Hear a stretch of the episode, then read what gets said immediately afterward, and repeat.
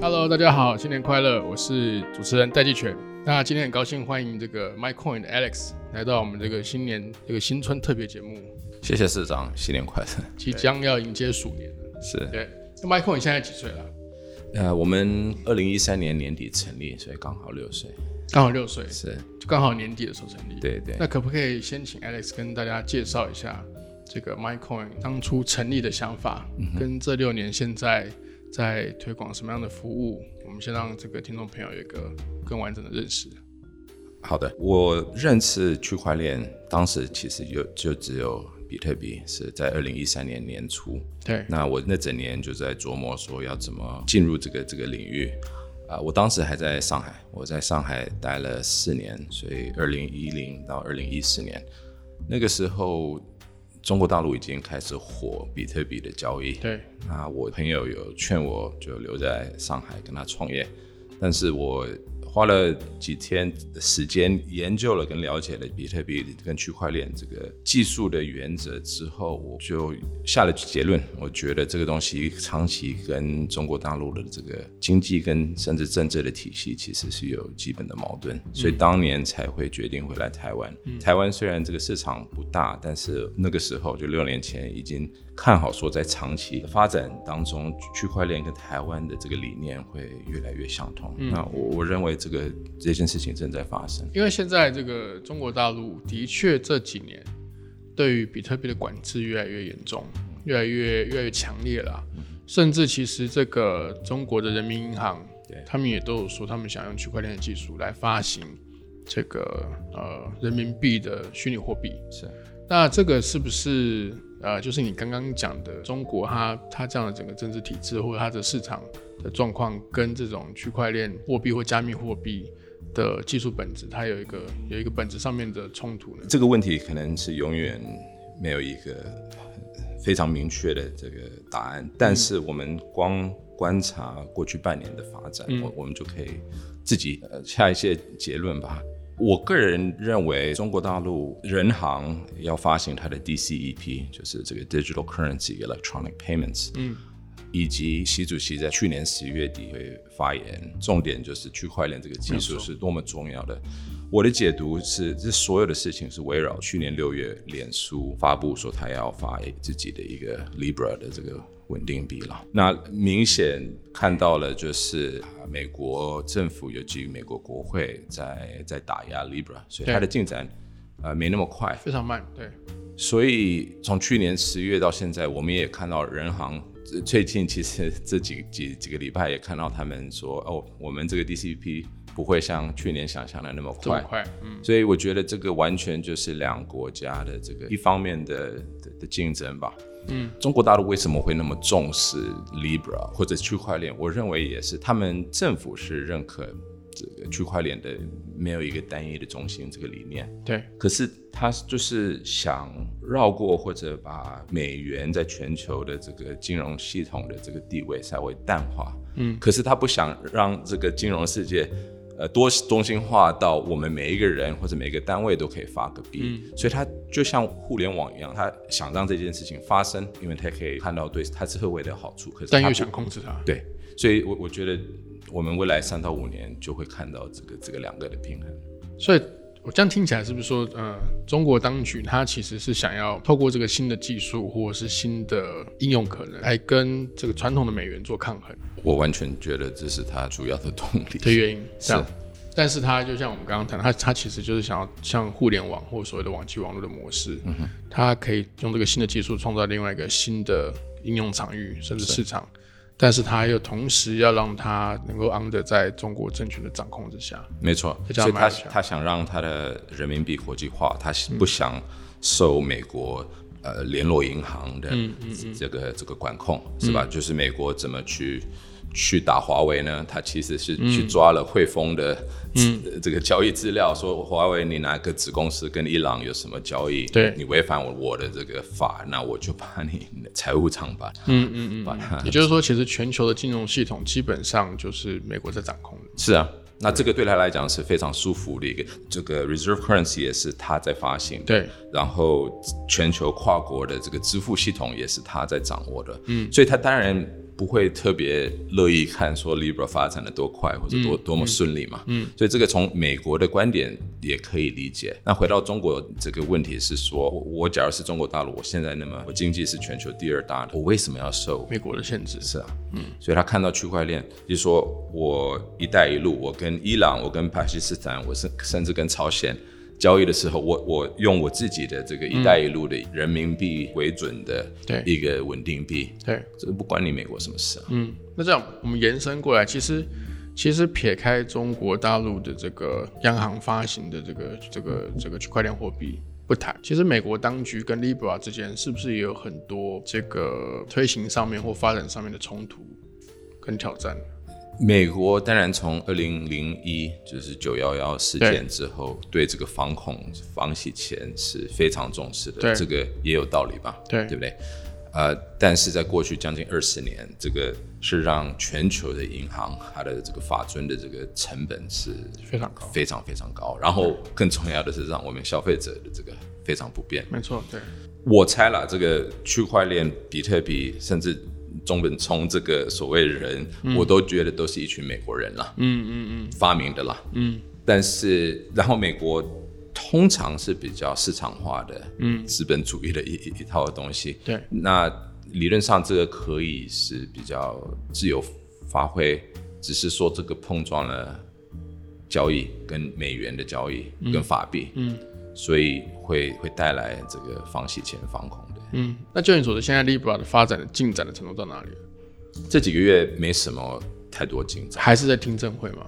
从 Zuckerberg 上市到国对会，到对现在去听证就对停摆了，对，脸书有二十几亿用户，对，全球是对，我猜有两百个国家，对那你让它自由金融的交易，这个是很容易拿来洗钱的。你就你的观察，他们有隐藏性的有一股这个美国的传统金融业者在抵抗。哦，肯定的， 那这个不用怀疑啦。就像 J P Morgan 这种大银行，它每年在 Washington 花的这个 lobbying 的钱对，是相当的啦。但如果如果 Libra 顺利的发行或开始流通，它会对传统的这个金融或者所谓的美国的金融系统产生什么样的这个冲击或变化呢？觉得大家会把一个不要说去美元了，可是就是美元只是一种货币之一的世界当真的啦。这这件事情从八零年代日币要挑战美元到一直谈一一九九九年这个欧元是不是啊、开始发行？十年前、十几年前，人行就开始讲这件事情了。对可是到目前为止，美美元还是照样那么强嘛。计价货币对，对，那假如有一个真正不是这个 Federal Reserve 发行的，但是真的它的通用性是接近美元的话，嗯大家就会觉得，哎，这个世界真的是改变了，已已经不是只靠单独的一个货币来来支撑。这个对传统金融业者会有很大的财务上面的损失吗？当然，这个手续费会降低嘛，大概就你的这个专业理解，手续费会降低到几 percent 或者是几成？我的理解就是，第一，直接这些手续费已经占银行这个收收入入小于百分之十的本来就已经收入是对嗯，他们比较赚的是这个汇差，就对是你汇兑你从美元换日币，嗯嗯你中间这个 spread 可对以赚多少？对啊、它最大的收入来源还是这个利差嘛，对就是你借贷的时候跟你对你对这样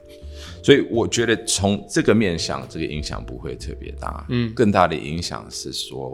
我就不一定要靠传统的货币来交易嘛， 我各种、哦就像你们那么多年前做的。任何有价值的，包括点数，都可以我都可以把它币化。对然后它因为是流动在区块链，它没有国界，对，所以我们以后交易的媒介就变多元了嘛就，不用仰赖货币了。对不对？或者政政府发行的这个对主权货币，对，所以我觉得这个是最大的最影根响本。的问题。那这个是不是等同银行的损害？不一定啊。嗯，这个有点像二十年前刚开始有这个这个 broadband，对不对？那个中华电信它收长途电话费也收对的蛮多的。对对过去我相信现在几乎没有了因。为现在都 VIP 嘛，但是这个不一定是它的损害，啊是不是？因为它它有其他，不管收我们司机或者什么这个 broadband 的这个收入， Value 所以 Added Service 对关键就是银行或者金融机构愿不愿意，或者有没有能力转型嘛？中华电信在过去二十年，嗯，它转型了，它嗯现在二十年前的收入来源变零了，对可是它现在有新的，那啊 data service 对，所以它还是就是 leverage 它的这个 infrastructure，它的对这个 personnel。我对现行的金融机构会不会哦？现在我要做点数的币，我要发币，我要成为 BB 的交易所，是不是同一群公司，就是二十年后也是在这个新区块链的世界是是成为最领先的？我有一个问号，嗯，可是这个二十年还没发生，所以我也不知道，嗯，是吧？嗯，不过这这个我觉得在过去一两年已经看到说，我认为台湾在未来两三年会看到的。我尤其关注的是一个日本这个市场，嗯，他们从二零一七年的四月发行了十几张执照吧，对不对？就是比特币跟这个虚拟货币的交易完全是合法的对一个一个模式。对到今天我们看到很多蛮有趣的现象。当年呃，这个 Big Hammer 就开始可以收比特币，对当当做一个支付工具。对，他们金融厅也是把比特币列为成支付工具，而可不是流通的支付，啊它不是列为货币，它不是货币它。把它列为支付工具。，对，嗯，所以两两个极端嘛，一个是它是一个像我们到目前在台湾还是把它定位成一个产品，高风险的，对，高风险高的风险，但的是物是一个品产对。那我我物品的交易，我不是就是要收这个百分之五的税嘛？对所以这个有它严重的问题。嗯，另外一个极端就是我今天认为它是一个货币，我就没有税这个问题。。对可是应该说，没有政府会认为比特币是一个他们按照传统一个对货币，日本就采取这个折中的中间对折中是说，哇，这个的两个都不是，可是它肯定是一个支付工具，，对所以它就让你可以免税的情况下去用比特币来支付。啊啊就是他不承认它是个货币，但是也不会把它当商品，在你交易的时候会刻不怕税。对，好，所以这个这件这些事情，二零一七年就开始发生了。那最近我们看到的是，在日本的 Yahoo、日本的 Line、嗯、日本的金融机构，嗯，其实都自己有交易所了。嗯嗯嗯，乐天也有一一一个、一个交易所，乐天甚至上个月宣布说它，你可以拿乐天的它发行的那个点的数嘛点，数，换成比特币，对是吧？假如台湾在未来一两年，对也可以按照日本的这个做法说，好，我防洗钱、资讯安全各种都做好了。都做好了，对可是我我准备发执照，嗯，的话，嗯，那我觉得我们或许 Line 的网银或者 Line Pay 或者什么 Pay 都悠游卡，对不对？都都都可可以以，对啊、那这个我觉得就是我刚刚预预测的未来，只是说这个新的玩家是不是等于现在的金融机构，嗯，不一定嘛，嗯，对不对？那现在就我们回头在这个大的这个，不管是中国、美国，甚至日本的目前的这个境况跟趋势，你都聊，我们可不可以在这个基础上来聊一下 MyCoin？那你这样看起来，其实 MyCoin 现在也没有什么执照的问题啊，那台湾根本就没有进入这个，可能还没有很很密切的在讨论说，像这种虚拟货币或加密货币这种形态。即便它不承认货币，是不是有可能以一种支付的形式来发执照？譬如说像悠游卡，它就是发电子票证嗯的执照嘛。那在这些东西法规或者是这个游戏规则都还没有非常明确的情况下，MyCoin 现在在台湾有提供什么样的服务跟产品呢？我我们在过去几年是在没有法规或者执照的情况下，尽量啊、做一些我们认为是正确的事情。对 OK，第一，我们在光华商场那边有一个门市，你对你们你们大家可以真的来我们这边坐下来，跟我们的是三创那边吗？呃不是，这旁是边在在旁边在那个巴德跟新生那个的路小口的路啊口。啊啊！嗯以前是一家灿坤，我不知道你还记得吗？那我们是不是在一个浴室的对面？浴室这个我就哎、对对斜对面，对对对，对有一个卖浴室的对对学对嗯对对对对对，哎喂，你你讲的浴室是有没有 bathroom 啊？我们大家 用的，呃 jet market 对，所所以就是第一，这个给大家的印象就是对，我虽然在做无国 virtual 界的对所谓虚拟的东西，但是对我有一栋楼可以让你坐下来喝咖啡啊啊啊，聊一聊，啊，啊可以碰到人这样。可以碰到人。对然后，然后我们假如就是准备绕跑的话，我们跑 不了啊， 就不不太会做这件事情嘛。啊啊啊所就以是 commitment 在那里了。 commitment 在那边嘛，对其实呃这个预示是吧？ 对对，Jet 那那 Market 那个对那个另外一个方向其实就是金管会的政局局啦，，对所以他们同仁对，exactly，偶尔也对会过来看一看看一看嘛，对聊聊不对？啊就是啊我们不到底错啊在在卖什么东对西？ 我们不是在卖玉，对不对？对是对摸不到的东西，对但是肯定是呃在卖一个我们认为是一个一个合理的产品了。对那第二个是说我们在开交易所的时候，因为我们五年前开放 Micron 的代收代买的这个服务的时候，没有这个台币余额的这个问题嘛，嗯，但是一个撮合式的交易所，其实你你要储值，你要先把一笔台币，然后一笔虚拟货币放在那边，Escort 对 escrow。对那我们是唯一一家交易所去找了银行帮我们做信托的，啊，哎，这是我们真的惹了非常大的，给自己惹的非常，其实也帮我们客户惹的非常大的麻烦。麻烦，完全懂，就是这个，我们是付了凯基银行不少钱，完全懂，你对嗯们你们可以问他多少钱。 然后更更严重的障碍，呃，是说，因为银行在做帮你做信托的时候，他会严格审核每一个用户的交易对对没对，错，对对所以他也是在做一种防洗钱的。对，没有错。但是我我我可以，我可以先跳出来这个访问者的角色，是先跳就问一下那个从业人员的， 你的那个信托是 monthly basis 还是一年？我们是合约是一年一年，但是就是缴费是。所以他你的那个信托额度是以年约来算的，据我所知了，对就是我们没有一个上限，对就是每一天每一个人可以交易的是有、啊有有 OK 嗯限制的，然后它有一个、一个月好像是一千万一个 volume 有一个 volume 在那对边，对可是他没有说你只能有五万用户 OK OK 你啊 OK OK 啊你，只要本事有五百万，那你就去做就，是做对但是他也会按照你的这个水位去跟你收对费，对对，不过这个成本真的是不小。真呀，呃所以 MyCoin 是做一个这个虚拟货币的代收代付的一个平台，对，那 Max 是 Micron 延伸的这个对 Micron Asset Exchange，对它就是这个撮合式的交易所。那这两个可不可以都分别帮我们说明一下？嗯就是说，比如说我们一般用户在有什么需求的时候可以去 MyCoin，在有什么样的这个交易要做的时候可以去 Max。嗯，可以说 Micron 是比较入门款的这嗯个交易模式嘛，就是你今天希望买到多少比特币，它会报个价，啊你觉得合理你就成交。嗯，那 Max 的话，它可以让你自己挂单，说嗯限价单我，我愿意最低卖出是多少，最、最最高买买进是是多少。嗯，所以另外换一种方式讲的话，就是今天股票的买卖是比较像 MyCoin，我到对券商对说一一股台积电多少我要买。我要买对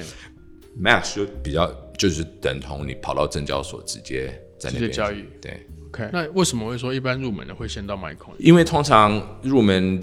他他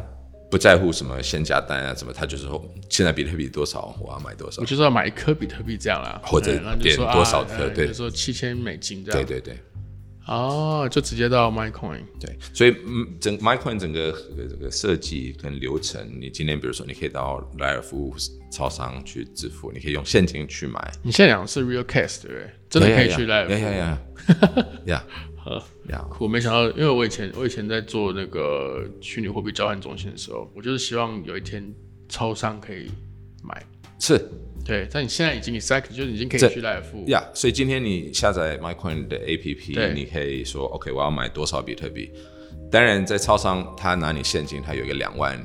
台币的上限了，对对对所以对但是在这个以内，你可以就直接反现正金对。他来说就有点像买游戏点数啦。对对反正就是对对可能会有个五趴的这个这个买买卖点数的商品的这个手续费，呃，不是手续费，那个叫做呃营业营业税啦。台湾虽然把这个列为物品，但是财政部还没开始按照这个方式。现在有点定位不明的。对对，好像是因为储值点数好像你要看它这个是应付还是就它有一些不同的会计的那个对对对原则。那你另外还有一个服务是这个 My Capital 的对冲基金，嗯，也是用这个比特币或虚拟货币为主体的这个嗯概念的对冲基金。他是他们这个在香港的团队是获得 SFC，就是他们的证、嗯证监会的四跟九号牌照。对所以他他们是第一个拿到牌照，然后是正大光明在买卖这些虚拟货币。嗯所以你只要放一笔钱让他帮你投资的话，他是去拿去买比特币跟这类型的。哦，你的意思是说，这个是你可以有点像是可以把虚拟货币当成是一个投资商品啦，就对不对？通常这个基金它去拿买什么期货啊、股对对票啊、对对对对对，债啊等等的，就是我们这个香港可以团拿队来买，对，就是在买虚拟货币。虚拟货币。那现在，那在刚刚你讲的这些服务，在台湾好像不需要执照就可以做啊。那为什么你刚刚有提到说，希望这几年内台湾能够很合理的开始有这样子的执照的发放？在台湾你嗯是无法吸金，说 OK，我今天是一个基金，然后我整天是在投吸金是比较负面的词，你的意思是说，现在如果没有这执照的话，你是没有办法跟大众来收受收受一个类似存款啦。能对不能能你能不能支付它利息是另外一件事啦。嗯哼，就说你的意思是说，你需要这个执照来让这个这个你的这个公司或服务能够合法的跟大众来获取他们的资金啦。香港这个团队也无法跟大众，现在也不行对啊，他只能跟合格的投资者，主要是机构。所以都还是法人为主，不是一般一般的大众。对那日本的这个执照就是可以让这些日本的执照是针对交易所，对类似我们这种公司对或者平台，它就可以合法的去经营。但那如果是回到交易所的话，其实，在台湾目前做也不需要执照啊，还是说台湾是不是有一个什么金融监理沙盒？对，现在没有执照，所以你想申请也没有得申请。那你会，但你反而会希望它有一个执照，呃，我们是希望有执照，因为什为么啊？这样才可以做像我刚刚说日本比较跟主流啊啊，经济或者金融有有关的事情。就更更直接、更更合理、透明的，对，可以产生一个交易关系了，是而不是是现在有一点像是切身为民的没错，的感比觉。如说像乐天，它的点数可不可以换成虚币？那对我我假如合法的话，也是说，假如台湾也发执照，那我们为什么不能跟台湾的电商谈对接类似的合作？可是我我记得这个，其实过去一年那个国发会的陈主委陈美玲主委，他其实常常会跟社会大众去说，其实台湾只要没有立没有没有立法规定不行的，都是可以的。我我我们也存存在了那么多年，所以应该没好有好像是这个样子吧？对对对对不对对只是说这个你永远会会受到无形的一些限制。啊、干扰或者是你是不是你这个限制是来自于这个业界还是来自于政府端的主要是业界，业界？不管是金融机构或者比较大的什么电商啊、游戏公司他们啊会，怕他们会怕，对不对？这个很理容易理解嘛，啊，对不对啊那你呃，因为国发会好像有成立一个这个区块链大联盟，嗯那有没有可能可以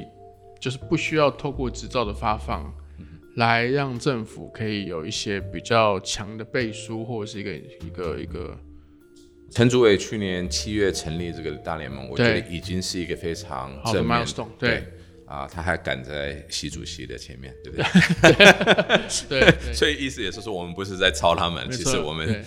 啊 本来就有想而且法。他已经开始，就我我我那前上礼拜还看到他有个 office，是对在一同公园那边。对对对是吧对对对对对对对是对是，是没有错对，啊对。那这样的话是不够的嘛？就是说有一个我这觉得样的暂时当然比没有好，但是最终呃，我认为啦，就是把这件事情合法化。我我有一个具体的例子好，我在看这个东西，我不是只看比特币类黄金，这个是一个避险工具或者怎么样，我是觉得这个是一个下一代资本市场的基础。啊哦是吧？我我以后要卖我的债、我的股、我的任何有价的东西，我是往全球卖啊。哦，所以其实你的看法是，这个更重要的是这个区块链货币的 infrastructure。呀、社长应该听过这个 STO 这件事情嘛？对，它就是下一代的股市、下一代的债市场等等的。你没有法律的严格度我知道是他做不他了这件事你可不可以跟这个听众解释一下 STO 是什么，STO 它英文的是叫 Security Token Offering。呀 Security 就是证券对， ，OK，呃不是安全不。是安全的 security 啊， token 就是代币 Tokenized，对，offering 就是这个出价啦，或者 yeah，对所以它就像一个 IPO 对一样，对嗯但是它不是透过证券公司来来卖这个股份，它是用一个币。嗯，那这个的好主要的好处就一句话，流动性。嗯，为什么呢？因为币它不像今天的股市，今天呃，你会说哦，阿里巴巴去哪里上市，对不对？它在二零一一四年去纽约上市，对它去年对在香香港港上，对大家还有这个概念。对对以，后呃不用吗？没有啊，以后就是一个币的销售嘛，对不对？币到底、哦到底是在哪里？你当然可以说我团队在哪里，或者我上了哪几家交易所，对，但是区块链跟币它是没有地理的概念。我我可不可以这样讲？譬如说，我今天呃做了一个 startup，募了 A 轮、B 轮、C 轮，我现在照传统的模式，其实就是 pre IPO，然后 IPO，IPO 的时候要挑一个地点嘛，嗯哼，maybe 是新加坡，maybe 日本，maybe 是台湾的股市，嗯哼，做初次的股票发行上市嘛。但是透过这 STO，我是不是可以就就跳过那个 IPO 的过程？就是我就直接、我就直接开始发行 STO，对，然后看大家要不要来买。概念就是这样嘛。那社长应该在过去两三年也听过一个所谓 ICO 的这个新闻。对，更早的 ICO 的，对，那它在 B 这个层面就是跟 STO 几乎一模一样。嗯，那 STO 在弥补的是 ICO 的这个缺乏严格性嘛？对我不对说，嗯。呃，我随便一个团队写一个白皮书，发个币，就说哦，大家、 ICO 大家给我钱，是吧？ 谁知道你会不会把这个产品卷走？对，那那在过去两三年，多的的确证明了是大部分的没错团有队问是题是的卷走。状况，对，所以我们有没有可能就是保留 ICO 的这个全球流动性？因为它明显证明的是，全球的投资者对非常早期、高报酬、高风险嗯，的项目有兴趣。第一，对啊，第二是它可以收集全球的资金啊，嗯，然后可以是非常碎片的资金嘛，嗯，我可以投五十块等值的虚币，嗯，到你的项目，到你的公司，对我不需要找一个投资银行到对香港， 对不怎么样对怎么样做，然后产生那么多费用，对不对？所以我们可不可以保留这些优势？但是呢，在我的发行，我对投资方的承诺跟保障，我是可以远远提升。但是这个我我用我用比较传统的这个术语来描述啦，这个在这个 STO 就是你在发行，反正就是新公司、新创公司它要发行 STO 的时候，嗯，就是有点像以前 IPO，嗯哼，那个投资大众买的，那呃他的提出来，他拿出来的股款是谁收走？我们 SEO 可以分不同类型的，对对不对？有一种是比较像你买我公司的债对对，OK，对所以我是给你这个利息，对，譬如说我拿一百万台币，要跟你买你的用透过 STO 来发行的公司债，对那理论上我这个这个台币应该是进到你公司户头嘛？对，那你刚刚你刚刚有提到说这个 STO 跟之前的 ICO 是不太一样的，嗯哼。那这个在机制上面，我们举一个实例的话，就实际例子上它它它的实际上，因为这样还是有可能这个发行这个 STO 的单位还是可以把这个我刚刚讲这个公司债的这个债款卷走啊。 ，Well，这这当然有可能，就对像我今天透过私募或者哦上市，也是会，对也对也对可以卷因走，为这所个以因为这个就叫亏空或背信，没错，但是就是它最少有一些措施在嘛，说有个信托户啊等等的啊，哦，OK 对不 OK，所以呃，这样听起来这个 STO 它比较不是呃软体技术上面的不是的，对它反而是整套社会机制或法规或者是信托，就是说我们要我们要确保这个所谓的股款或债，它不会太快或是太随便的就没错就被所以我们用理想的方式去想，就是我今天假如有上柜上市的这种严格度，对，但是我的资金不限制台湾台币，嗯呃，对不对？这个不是非常好的一个结合嘛？嗯嗯嗯，你的意思是说它这个你的 STO 也可以股款可以用比特币来代替？任何有价值的东西，包括你的点数壁画，我也收嘛。 o k 是只吧要只要这个要发行 STO 的这个，不管是公司或团队，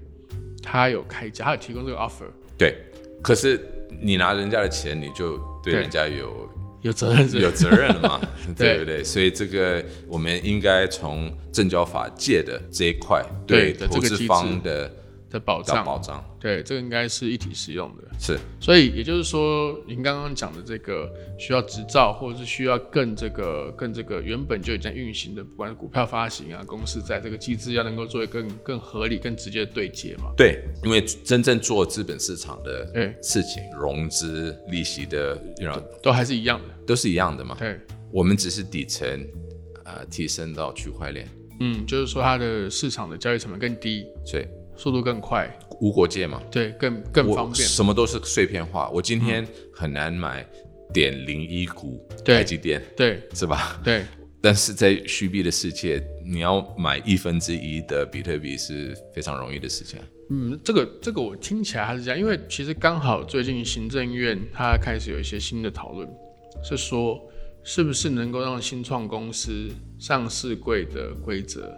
能够更宽松简化一对些对是吧？这样听起来跟这个 SEO 的这个发展趋势简直就是是是是吻合的呀，是吻合的，但是其实其实也就是说，这等于是两个不同的规定或规范嘛。嗯哼，其实其实当然那边就是说放宽这个新创公司这个上市柜的规范，